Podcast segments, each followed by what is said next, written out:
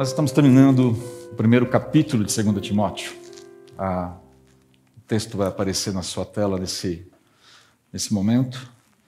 Nós vamos ler os últimos versículos do primeiro capítulo. Diz assim a palavra do Senhor: Apegue-se, Timóteo, com fé e amor em Cristo Jesus, ao modelo do ensino verdadeiro que aprendeu de mim. Pelo poder do Espírito Santo que habita em nós, guarde a verdade preciosa que lhe foi confiada. Como você sabe, todos os da província da Ásia me abandonaram, incluindo Fígelo e Hermógenes. Que o Senhor demonstre misericórdia a Onesíforo e sua família.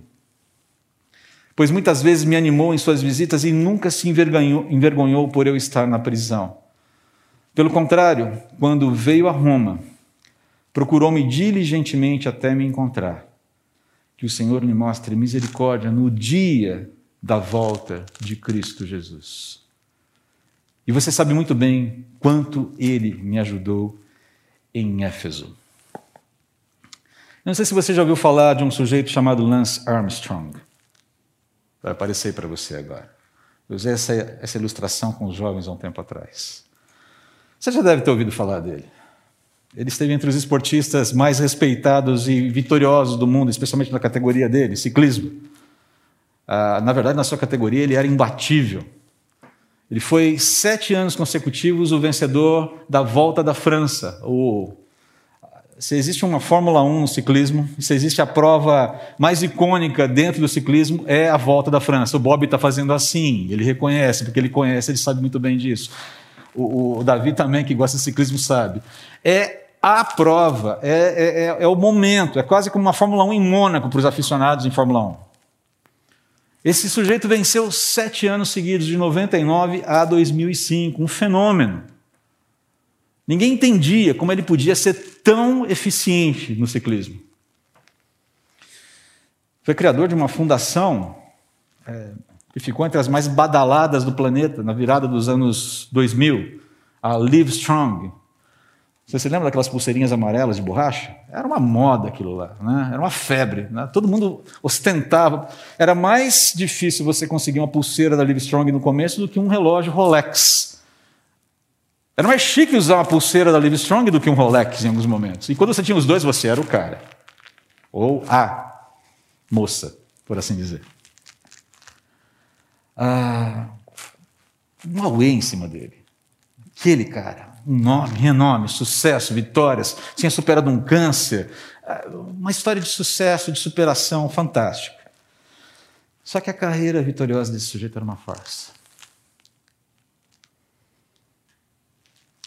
Armstrong fez uso durante anos a fio de um esquema de doping absolutamente complexo e elaborado para potencializar sua performance esportiva. Ele fez uso de uma droga sintética é, na verdade, um hormônio sintético que tem, cumpre a função de um hormônio que nós mesmos produzimos nos rins, a eritropoietina.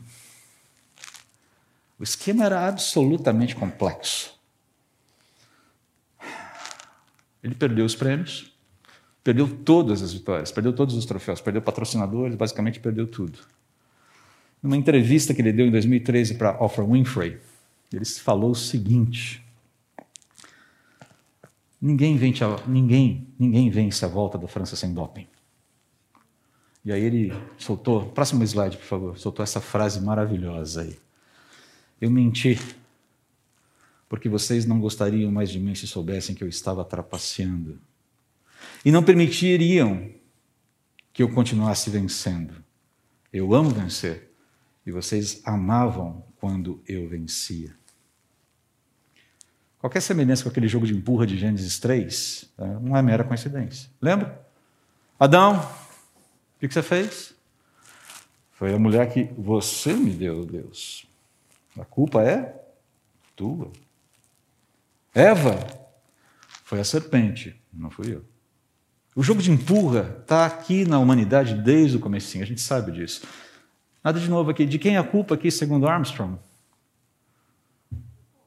Da sociedade, dos fãs. Eu tive que manter a minha performance para que vocês continuassem sendo felizes, você está entendendo? Foi por isso que eu trapacei. Justo, não é? Queridos, todo mundo nasce com um Adão dentro de si precisando de perdão e redenção, inclusive Lance Armstrong. Esse é o fato. Mas aqui a gente não está para falar dele. Mas é um exemplo de que verdade, fidelidade e credibilidade são virtudes que importam. Ah, se, essas virtudes, se essas virtudes não, se importa, não importassem, se virtude, verdade, fidelidade e credibilidade não importassem, é, escândalos como o de Lance Armstrong não incomodariam ninguém. Ele não teria perdido os títulos que perdeu, os patrocinadores que perdeu, os fãs, os admiradores, etc. Não, ter, não teria caído em desgraça, por assim dizer. Mas ele caiu. Isso aconteceu. A questão é que a falta dessas virtudes, a verdade, fidelidade e credibilidade, importam sim, ou incomodam sim. E incomodam muito. É um sinal aqui para gente, eu quero começar por aqui, de que apesar de da gente viver num mundo de, de fragmentado pelo pecado, num mundo atingido pelo pecado, ah, o senso moral instalado por Deus no coração de cada homem, de cada mulher, é real, é uma coisa tangível, é perceptível. Paulo fala sobre isso lá em Romanos capítulo 2.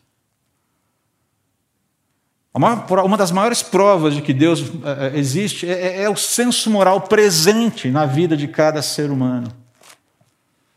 E esse senso moral, ele vai concordar, ele vai estimar, ele vai aguardar essas virtudes e vai se ressentir quando essas virtudes estiverem ausentes. Foi o que aconteceu no caso de Armstrong. Bom, falemos a verdade, ninguém gosta de ser prejudicado, gosta? Ninguém gosta de ser injustiçado. Ninguém gosta de ser enganado. Ninguém gosta de ser passado para trás. Ninguém gosta de ser alvo de mentiras. Ninguém. Isso é um fato da vida. A gente lida com essas questões aqui. Por isso que a gente vai falar hoje, na verdade, esse é o enfoque de Paulo sobre. É, o enfoque de Paulo nesses últimos versículos do capítulo 1 diz a respeito a justamente isso: a necessidade de apego à verdade, prática da fidelidade e o desenvolvimento, o cultivo de credibilidade. É, são qualidades, são outras qualidades também essenciais no exercício da vocação cristã, no exercício do viver cristão. Apego à verdade, fidelidade e cultivo da credibilidade. Vamos começar pela primeira, então. Apego à verdade. Há uns dias atrás, na verdade, um bom tempo atrás, eu ouvi um jornalista de renome soltar uma frase que me deixou, me impactou muito. É, ele disse o seguinte: a verdade tem se tornado um artigo em extinção. Alguém sério, alguém que eu reputo como sério, que eu acompanho como sério. A verdade tem se tornado um artigo em extinção. Eu não quero entrar aqui no mérito da questão que provocou essa fala desse jornalista, porque ela é direcionada ao meio jornalístico, às redações dos jornais, enfim, eu não quero entrar nessa questão aqui. Mas o que me chamou a atenção nessa frase foi a sugestão é, é, de que a verdade possa estar se tornando cada vez mais inacessível cada vez mais intangível, cada vez mais nebulosa, obscura, efêmera. Parece que a verdade se tornou um bicho raro por aí que a gente não vê mais. Um irapuru da vida, sabe? Aquele pássaro que todo mundo sabe que existe, todo mundo sabe que canta bonito, mas ninguém viu, ninguém ouviu, e enfim. Parece que a verdade se tornou um bicho. uma ave rara aí. A gente sabe, a gente ouviu falar que existiu, que existe, mas ninguém vê mais. Eu até entendo essa sensação de verdade fugindo pelas mãos aqui, diante de tudo que a gente está vendo, diante da profusão de informações que andam à nossa disposição. Nós não temos condições de processar todas as informações que chegam para a gente, é um fato. Nós, temos, nós não temos condições de checar todas as informações que vêm até a gente, também é outro fato. Talvez uma boa dica seja: aquilo que eu não tenho condições de checar, eu não passo para frente. Pode ser uma boa ideia. Eu só passo para frente aquilo que é verdade, aquilo que eu chequei, aquilo que eu sei que, que funciona, para não colaborar com notícias falsas. Eu lembro ter recebido, na época das eleições, no ano passado, um vídeo do John Piper. Vocês conhecem John Piper, um pregador norte-americano, um homem sério com Deus. Foi feito um áudio em inglês, dublando o John Piper em inglês, falando é, coisas absolutamente absurdas sobre política. O que ele falava não vem ao caso. Mas foi uma falsificação de uma fala do John Piper nos Estados Unidos, chegou no Brasil e ganhou uma outra roupagem, ganhou legenda. O áudio falso ganhou legenda em português e começou a circular. Eu falei, cara, não é possível que tenha gente que se, que se preste a esse serviço de falsificar aquilo que um homem de Deus fala. Mas existe. E eu lembro que muitas pessoas muito bem intencionadas passaram aquilo para frente. Olha o que o John Piper está falando. Eu falei, não, não é ele quem está falando, querido. Isso aqui foi, foi fabricado. A voz não é dele. Se você perceber, o áudio de fundo em inglês não casa com o que ele está falando. E a legenda, ok, a legenda é um efeito colateral de uma mentira que já foi colocada lá atrás. Talvez essa seja uma forma da gente colaborar com a verdade. Se eu não consigo checar uma informação, o que, que eu faço? Eu não passo para frente. Não é uma boa ideia? Mas a solução também seja, é, talvez seja a gente buscar fontes confiáveis, fontes que nos alimentem com a verdade, até que se provem é, não confiáveis. Essa talvez seja uma ideia. Porém, a questão aqui é outra, né? A pergunta que me, que me vem à mente é: será que a verdade é de fato assim tão inacessível, tão intangível, tão nebulosa, tão obscura, tão efêmera? como a realidade está sugerindo aí para gente? Diante de, de, tanta dissonância sobre a verdade, como é que a gente reage a essa afirmação de Jesus que vai aparecer na tela para você agora? Lembra-se desse versículo? Um dos versículos que a gente, quem é crente mais antigo, aprendeu lá na escola bíblica dominical, um dos primeiros versículos, né, Salsinha? Que a gente aprende quando é bem pequenininho. É o quê? Eu sou o caminho, a verdade e a vida. Ninguém pode vir ao Pai senão por mim. Quem disse? Quem disse? O que, Jesus quer dizer com essa afirmação, com essa declaração? O que, ele quer dizer com isso?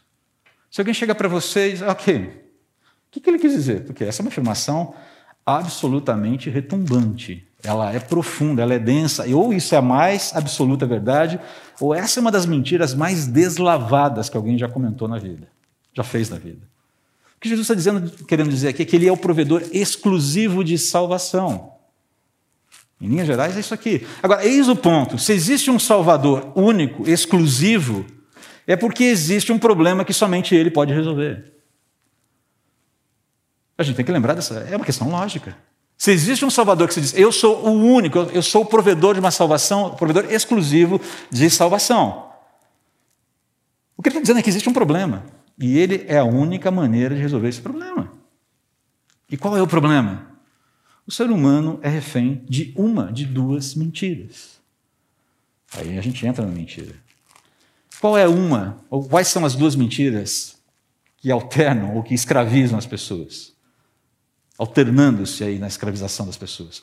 Que Deus é uma inutilidade, ou seja, não preciso dele, não creio nele, não quero saber dele. Essa é uma mentira. E a outra qual é? Que Deus é uma utilidade. Uma utilidade que eu controlo com a minha religiosidade. Ou Deus é uma inutilidade, não preciso dele, ou ele é uma utilidade. Ele é um, um asset, um recurso útil para a minha vida, que eu vou controlar com a minha espiritualidade, com a minha religiosidade. Vou ser uma boa pessoa e vou colocar Deus na coleira. Ele vai agir do jeito que eu quero. Queridos, quando, Deus, quando Jesus chega e afirma, eu sou o caminho, a verdade e a vida, ninguém pode vir ao Pai senão por mim, ele está fazendo uma declaração de senhorio sobre a realidade também. E isso é muito sério. Isso aqui é muito sério. A verdade está absolutamente associada à pessoa de Jesus. E quando você não conhece a Jesus, você até conhece a verdade, mas absolutamente fragmentada. A verdade pode ser conhecida por um incrédulo, por uma pessoa que não conhece Jesus, mais fragmentada. É por isso que, em última análise, ele fica, ele, ele não fecha, a conta não fecha. A conta fica esquisita. Não consigo entender. É. R.C. Sproul, um teólogo, falava assim, é interessante, né, como pensam, como, como lidam os ateus com a, com a questão da fé. A pessoa diz que nasceu que veio do nada, que nada existia, que é acaso, fruto de acaso. Teologia dos titãs, lembra? O acaso vai te proteger enquanto você andar distraído, aquela coisa toda. Tá? Teologia dos titãs, né? Você veio do nada. E ela afirma que ela vai também para o nada. Acabou, acabou, fim de papo, fim, morreu. Né? Mas pare para pensar se ela vive como se ela fosse nada. Ninguém vive como se fosse nada. Todo mundo quer saber, quer achar significado para a sua existência. Falar, esse é o problema, essa é a inconsistência, a conta não fecha. A verdade está toda fragmentada, ela precisa de um unificador. Aquilo que a filosofia tentou fazer durante milênios. Achar um, um, um, uma, uma, a peça que faltava. E a peça que faltava não é uma peça, é o dono da brincadeira, que é o próprio Senhor Jesus. Você não consegue entender sentido na vida sem Deus, sem a pessoa de Cristo. Esse é o ponto aqui, é isso que Paulo está colocando aqui. Então, o que Paulo faz aqui, nessa, nesses versículos finais do capítulo 1, é associar, ele começa associando a verdade à pessoa de Jesus. E as instruções para ele, aqui, dele para Timóteo, que são muito claras, são instruções importantes para a gente também. A primeira coisa que ele faz é: olha, agarre-se com confiança, com estima ao, ao, ao ensino que você recebeu, ao modelo, exatamente aquilo que você aprendeu sobre Jesus. Agarre-se a isso. Apegue-se é agarrar mesmo, é agarrar de uma forma não soltar mais, dá aquele abraço, fica, trava ali. Mas faça isso com confiança, faça isso com estima, faça isso com amor. Você aprendeu isso de mim, mantenha esse foco. Não é simplesmente guardar um ensino intelectual, mas é um aprendizado que mexeu tanto com a vida que continua em ação a partir dessa disposição de, de, eu não vou deixar que isso saia da minha vida. Porque eu sei qual é a alternativa. Essa ideia aqui. E ele incita Timóteo a ser um portador fiel do evangelho confiado no poder de Deus aqui. Apegue-se, no primeiro lugar, ao ensino, modelo do ensino verdadeiro, ate-se a isso, mas ele fala também: olha, guarde a verdade, seja portador da verdade. Não permita que a mensagem seja distorcida. A mensagem que chegou para você, que você recebeu, que mudou a sua vida, mantenha íntegra essa mensagem no coração e não adultere, não pactue com adulterações. Fique ligado no que está sendo proposto por aí. Seja aquela pessoa que se posiciona firmemente numa determinada nessa, nessa linha que você aprendeu e não abra. É aquilo que a gente chama de ortodoxia. Não negocie a doutrina, não negocie a verdade que você recebeu. Por mais mentiras hajam, por mais perturbadora seja a profusão de mentiras na realidade que nos atinge hoje, o que Paulo está dizendo aqui, Jesus Cristo permanece sendo a verdade que liberta o homem da escravidão do pecado. Não mude o eixo do Evangelho. Apegue-se à verdade, Jesus, e não pactue com a adulteração da mensagem da verdade do Evangelho. A gente vai ver, especialmente no capítulo 4 de 2 Timóteo, que Paulo vai falar sobre a situação nos últimos tempos. Então eu não vou adiantar esse assunto agora. Mas o fato é que é um retrato muito fiel do que a gente está vivendo hoje. E, queridos, nós somos o tempo todo bombardeados com propostas que visam adulterar o Evangelho. propostas sobre como nós devemos exercer a nossa sexualidade, propostas como nós, como nós devemos exercer a nossa masculinidade, proposta como as mulheres devem exercer a sua feminilidade, proposta como as crianças devem lidar com a, a, a realidade que caminha para a vida adulta. Não vou entrar em detalhes aqui, mas vocês entendem o que eu estou falando. Questões de gênero,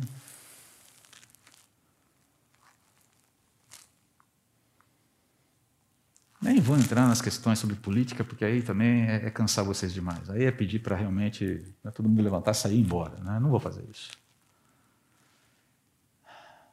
Gente falando em nome de Deus, de um lado e de outro, como se Deus estivesse dividido. Né? Dá vontade de ler 1 Coríntios com esse povo. Acaso o Senhor Jesus está dividido? Lentes ideológicas falando mais alto do que o Evangelho. Isso é um absurdo, isso é, é, é surreal. A gente vê isso acontecendo dentro das igrejas. O evangelho sendo contaminado com porcarias. Paulo fala: não deixe isso acontecer. Apegue-se à verdade. Seja refratário a tudo aquilo que tenta macular o evangelho. Porque nesse processo da gente abrir espaço e permear o evangelho com alguns modismos, algumas modinhas, algumas novidadezinhas aí, o que acontece muitas vezes, queridos, que a gente abre espaço também para as indisposições com o meu irmão, E as guerras começam a aparecer a partir disso aí. O problema da igreja de Corinto, tratado ali logo no começo da primeira carta de Paulo, sobre a questão da divisão na igreja, dizia respeito a isso, as preferências que as pessoas tinham, que eram maiores do que o evangelho em si. A turma da doutrina gostava de Paulo, a turma da oratória gostava de Apolo, a turma do poder, do reteté, gostava de Pedro. E tinha a turma mais espiritual que gostava de Jesus. E esse povo não se entendia dentro da igreja. Dá para entender isso? Não, não dá para entender. Paulo fala: vocês estão ficando loucos? Ô, oh, gente, para com isso. Apegue-se à verdade e não pactue com a adulteração da mensagem da verdade. Esse é o primeiro ponto aqui. Apegue-se à verdade. O Evangelho foi entregue de maneira muito clara para nós. Semana passada nós falamos que o resumo do Evangelho está lá nos versículos 9 e 10 de 1 Timóteo capítulo 1. Se você tem dúvida, é só ler aqueles dois versículos que você tem um resumão perfeito do que é o Evangelho. Saiu daquilo, tem alguma coisa esquisita. Mas não só isso. Paulo chega, ele desenvolve esse tema e, e aparentemente ele quase que muda de assunto, mas não é uma mudança, claro, de fato, de assunto. Ele está desenvolvendo essa ideia de o que o apego da verdade deve fazer em nós. E aqui ele vai falar para Timóteo, ele vai apresentar ah, pessoas conhecidas, amigos em comum, pessoas do círculo de amizade deles, que tomaram, tomaram direções diferentes. Ele está fazendo aqui, na verdade, uma comparação entre atitudes de pessoas, visando dar um referencial, visando mostrar para Timóteo: olha, cara, uh, escolha bem os seus referenciais. Escolha as pessoas, modelos que você vai seguir. É, é basicamente isso que ele está fazendo aqui. Uh, e ele fala: olha, o apego, o exemplo que ele vai dar na sequência, explica simplesmente o seguinte: que o apego de um cristão à verdade sempre vai é, evidenciar a fidelidade daquela pessoa. O apego de um cristão à verdade será sempre evidenciado por sua fidelidade. A fidelidade de alguém, ela denuncia se aquela pessoa está pegada à verdade ou não. É essa a ideia aqui. Há um claro contraste entre os procedimentos ou o procedimento das pessoas que você vê no próximo slide aqui, por favor. Versículo 15. Como você sabe, todos da província da Ásia me abandonaram, incluindo Fígilo e Hermógenes. Ponto. Ele não desenvolve. Ele só usa uma palavra aqui: me abandonaram. E essa palavra aqui ela tem um peso enorme, porque ela está dizendo, se Paulo está dizendo, eles recusaram ajuda, eles é, sonegaram socorro, essa palavra é usada para defraudação, engano. A ideia de dar para trás. Eu fiz que ia, mas não fui, entendeu? Conta comigo, cara. Fica ligado. Tô junto. Tô junto mesmo. Tô contigo não abro. E na hora H, já era. É disso que ele está falando. E se abandonaram aqui, é isso. Esse pessoal deu para trás na hora H. E o mais interessante é ele destacar esse destaque aqui, né, a citação específica a Fígilo e Hermógenes, é, não está aí por acaso. Ele poderia colocar todo mundo no mesmo balaio. Mas ele cita essas pessoas para, cara, até esses caras deram para trás. Até Fígilo, Fígilo e Hermógenes. Até esses caras, Timóteo. E Timóteo, para Timóteo deve ter sido muito, muito difícil, constrangedor lidar com isso. Imagine um amigão do peito, com quem você conta. E de repente essa pessoa, na hora H, te nega ajuda. Essa é a sensação. Já passou por isso? Alguém com quem você, pô, posso contar com esse cara? Eu sei que posso. E na hora H, sabe como é, né? Era essa a situação aqui. E Paulo cita esses dois em contraste com Onesíforo, não é por acaso. Ele fala: olha, esse é o modelo que você não deve seguir. Contrastando com essa turma da Ásia, incluindo aí Fígilo e Hermógenes, aparece Onesíforo. O pessoal que estava no pré-culto, turma que a gente orou, agora está entendendo quem é Onesíforo. E esse nome é interessante porque ele tem um significado muito bonito. É aquele que é útil. Onesíforo significa isso. Tem uma sonoridade meio esquisita para nós ocidentais, mas é isso que significa. E basicamente, veja só o que Paulo fala sobre ele aqui. Ele é alguém que me animou. Ele é alguém que se identificou comigo em momentos extremamente complicados. Ele não teve vergonha de eu estar na prisão. Ele ficou com medo com minha, pela minha situação. Ele teve um interesse corajoso, ele foi fiel, ele foi abnegado, ele foi até o final, até me encontrar. Ou seja, essa, essa sistematização no fazer o bem, ainda que me custe alguma coisa. Falei, Timóteo, você tem um cara que você pode seguir, é Onesíforo. Esse cara é ponta firme. E, e interessante porque é, Paulo fala assim: olha, você, é, é, você. Você conhece, ele vai falar no versículo 18 daqui a pouquinho, né? Você conhece, você sabe. Paulo está abastecendo, está chamando a, a, a memória de Timóteo exemplos que ele deve seguir. O evangelho na prática, no dia a dia. Essa é ideia aqui. Então a intenção de Paulo com essa comparação é simples. Mire-se no exemplo de fidelidade de cristãos sérios. Timóteo, Onesíforo é um deles. Aquele que é útil. Queridos, nós precisamos ficar muito atentos, porque há muitos fígilos e hermógenes modernos. Vou mostrar um deles para vocês. Não sei quantos de vocês já ouviram falar de Joshua Harris. E o que eu vou colocar aqui Estou colocando aqui porque é conhecido de todo mundo, é publicado, inclusive são falas dele mesmo publicadas em Twitter, internet, Facebook, seja lá mais o quê. Esse, esse rapaz foi referência entre os jovens cristãos nos anos 90, falando sobre relacionamentos entre homens e mulheres. Escreveu livros que ficaram, que entraram nos hit parades da vida. Eu disse adeus ao namoro, namoro de corte, aquelas coisas todas.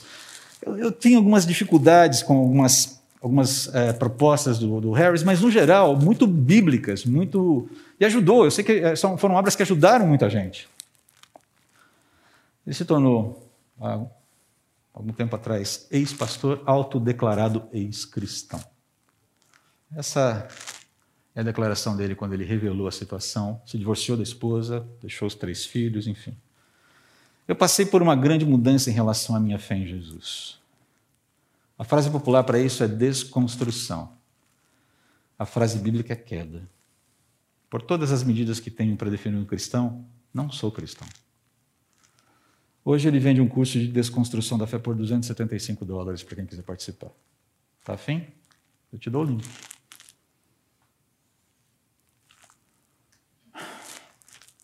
Fígilos, Hermógenes. É. Esse me dói mais. Esse que vai aparecer me dói muito mais. Rabi Zacarias, falecido no ano passado. Evangelista e apologista brilhante, filósofo, um pensador incrível.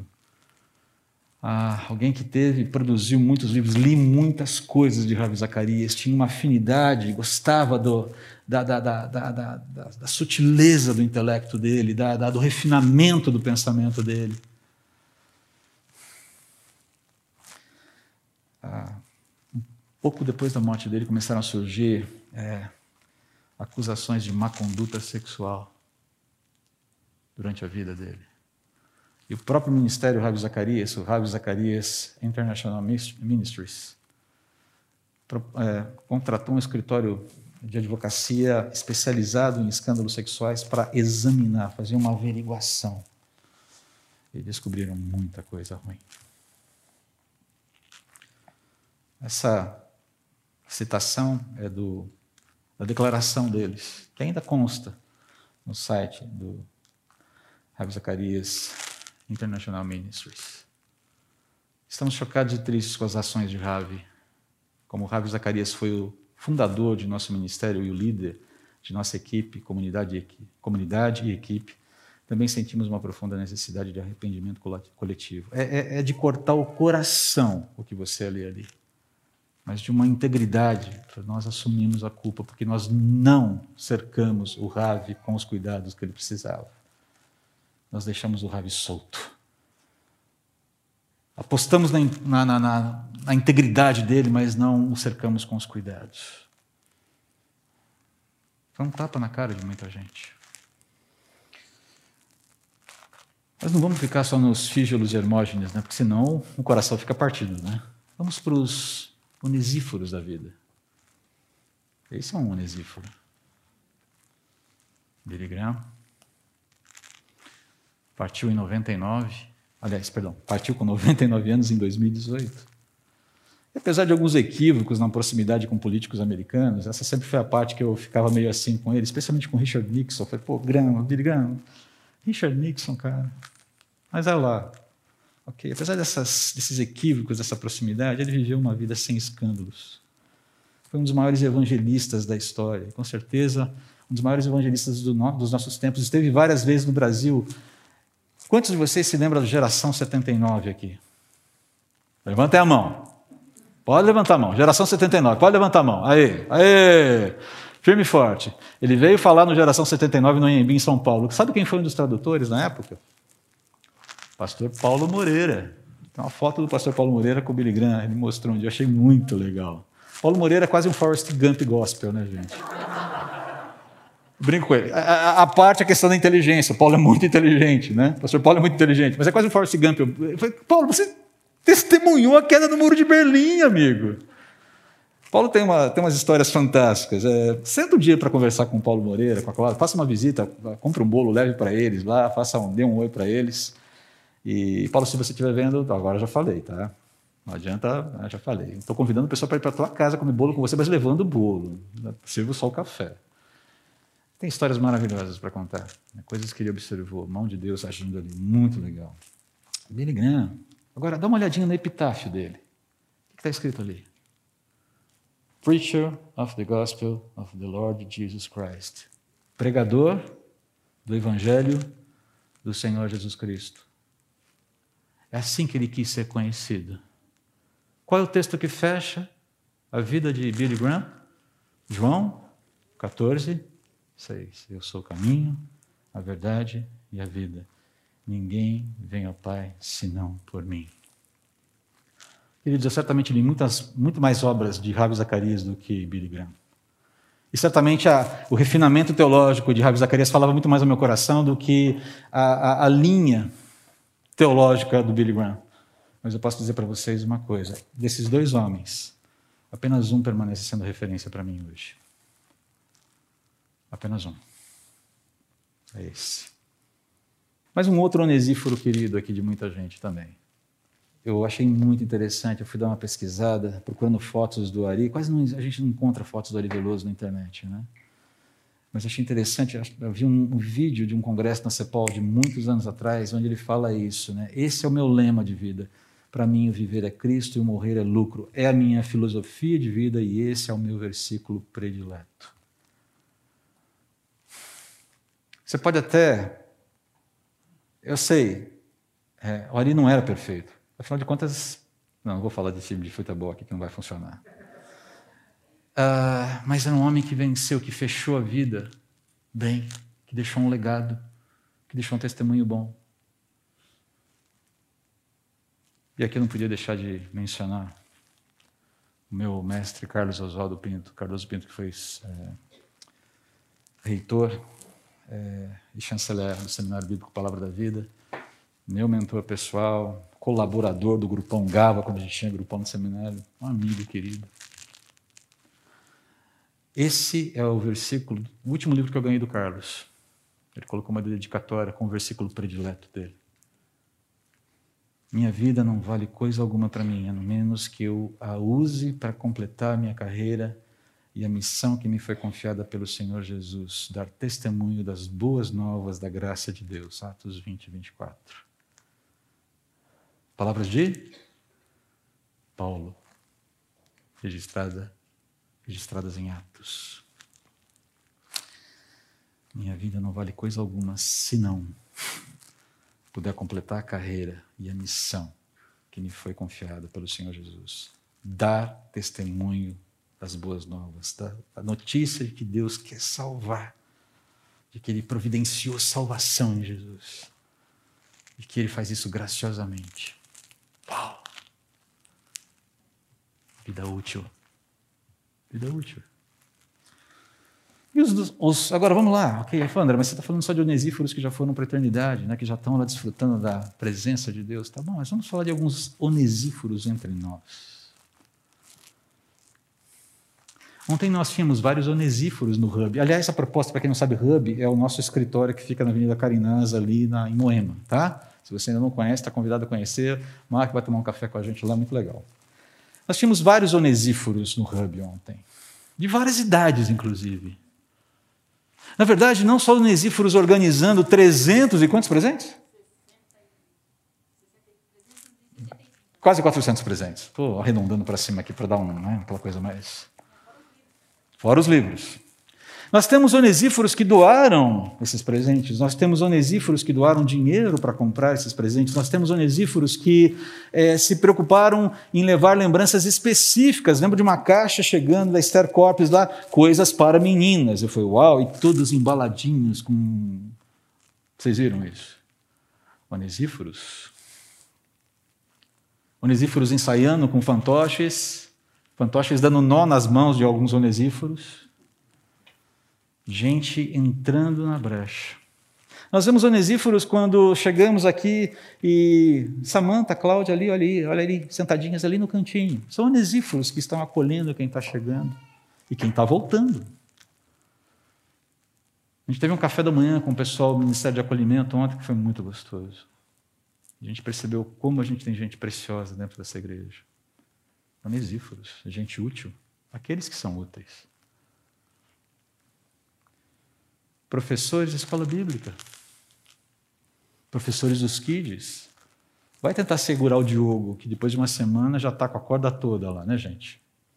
Cadê o Marião? Marião e Thalita. Uma semana, e eu falei, mas escuta, já tirou os pontos? Não, André, agora é cola. Entendeu? Está zerado. Está lá, brincando com os professores, com os amiguinhos. Sendo cuidado por onesíforos. Ah, pessoal da nossa técnica, nosso som que chega muito cedo aqui, oito horas da manhã já tem gente aqui preparando esse espaço para a gente cultuar. Onesíforos. Líderes de PGs, onesíforos. Presbíteros da igreja, onesíforos. Gente que entra com grana porque quer ver a coisa caminhar, onesíforos. Agora você já sabe que se alguém te chamar de onesíforo, não é um xingamento. Vem cá, meu onesíforo querido. Você está ficando. Onesíforos. Se alguém te chamar de onesíforo, não se esqueça. Ele está falando, você é útil pela graça de Deus e para a glória de Deus. E assim que Paulo fecha esse capítulo. Próximo ponto. Ele está falando para Pegando ainda o exemplo de Onesíforo, ele está falando: cultive credibilidade dependente, dependente de Deus e abençoadora. Olha, que o Senhor lhe mostre a Onesíforo misericórdia no dia da volta de Cristo. E você sabe muito bem quanto ele me ajudou em Éfeso. É um reforço aqui. Esse homem tem credibilidade, credibilidade que eu e você conhecemos. Queridos, nossa credibilidade é cultivada da dependência da graça de Deus. A minha credibilidade não é para mim, a minha credibilidade é para a glória de Deus. A minha credibilidade visa o engrandecimento do nome de Jesus. Todo ser humano que quer, todo cristão que visa fazer o seu nome grande vai encontrar alguma barreira no caminho. Não porque Jesus gosta de simplesmente dificultar a sua vida, mas porque esse é um caminho que traz pesos desnecessários para a vida e para a alma. O dia que você quiser saber a luta de alguém para fazer grande o seu nome e o desgaste que isso aconteceu, venha falar comigo. Porque até os meus 35 anos de idade, essa era a minha meta, fazer grande o meu nome dentro da minha profissão, como designer. Isso quase custou minha sanidade mental. Deus teve muita misericórdia de mim, teve muita misericórdia da minha família. Não vale a pena. A credibilidade que nós construímos, nós construímos para a honra e glória de Deus, pela graça de Deus. Pela graça de Deus, para a honra e glória de Deus. E essa credibilidade visa a exaltação do seu nome, a comunicação do Evangelho e o cultivo do cuidado mútuo. É isso que Paulo está mencionando aqui sobre Onesíforo. Essa é a ideia aqui. Nós não sabemos exatamente o que Onesíforo fez. Alguns estudiosos dizem que provavelmente foi alguma ação ou várias ações, diversas ações enquanto Paulo estava em Éfeso, mas o fato é que Timóteo testemunhou. Testemunhou essas ações.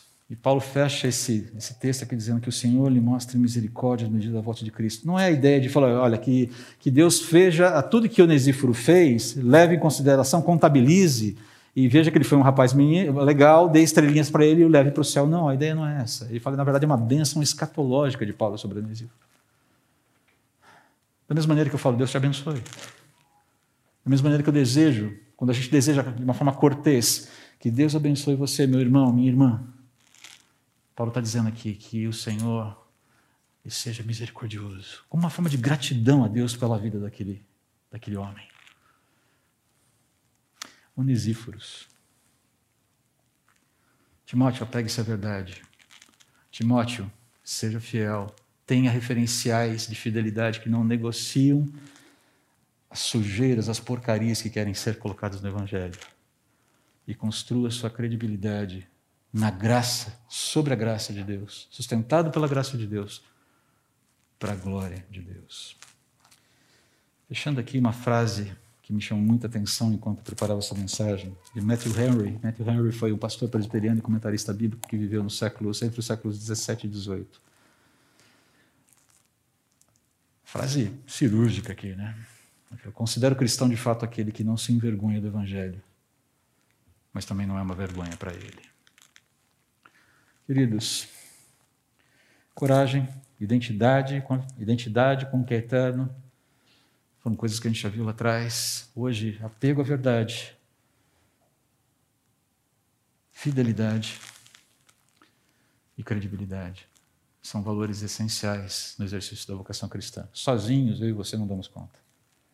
Mas Deus nos proveu tudo, como fala Pedro, né? Para vivermos a vida e a piedade. Isso é possível homens encerraram a carreira dessa forma. Lembramos de exemplos de Billy Graham, Ari Veloso, Carlos Oswaldo e tantos outros. E nos afastemos de exemplos que deixaram para trás um legado que inicialmente parecia muito bom, mas se tornou amargo, porque não guardaram seus corações como deveriam.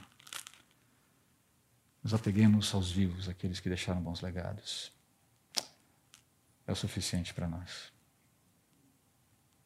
Vamos orar.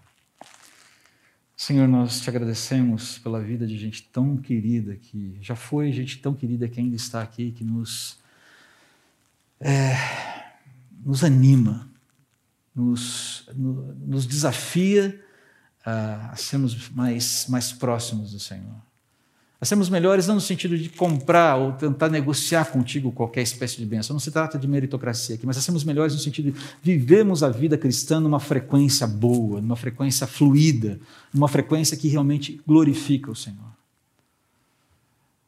Essa vida é possível, Pai. E essa não é uma vida reservada apenas para pastores de igreja.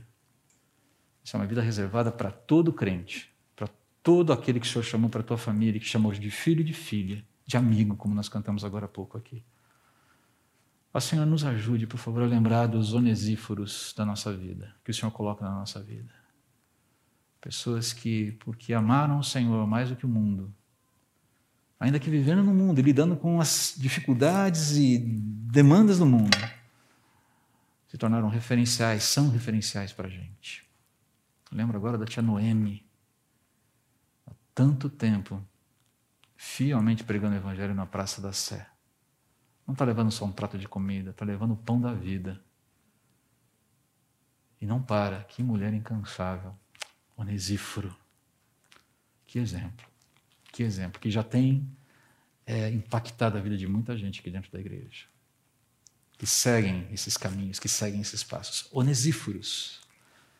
Ó Senhor, que nós sejamos uma igreja de onesíforos e que a gente não tenha vergonha desse nome, porque não há nada mais deleitoso do que ouvir como você é útil para Jesus, como você é útil para o reino. Que sejamos assim, pela tua graça e misericórdia, nós te pedimos em nome do Senhor, do Filho, o Senhor da realidade, o provedor exclusivo da salvação, Jesus. Amém.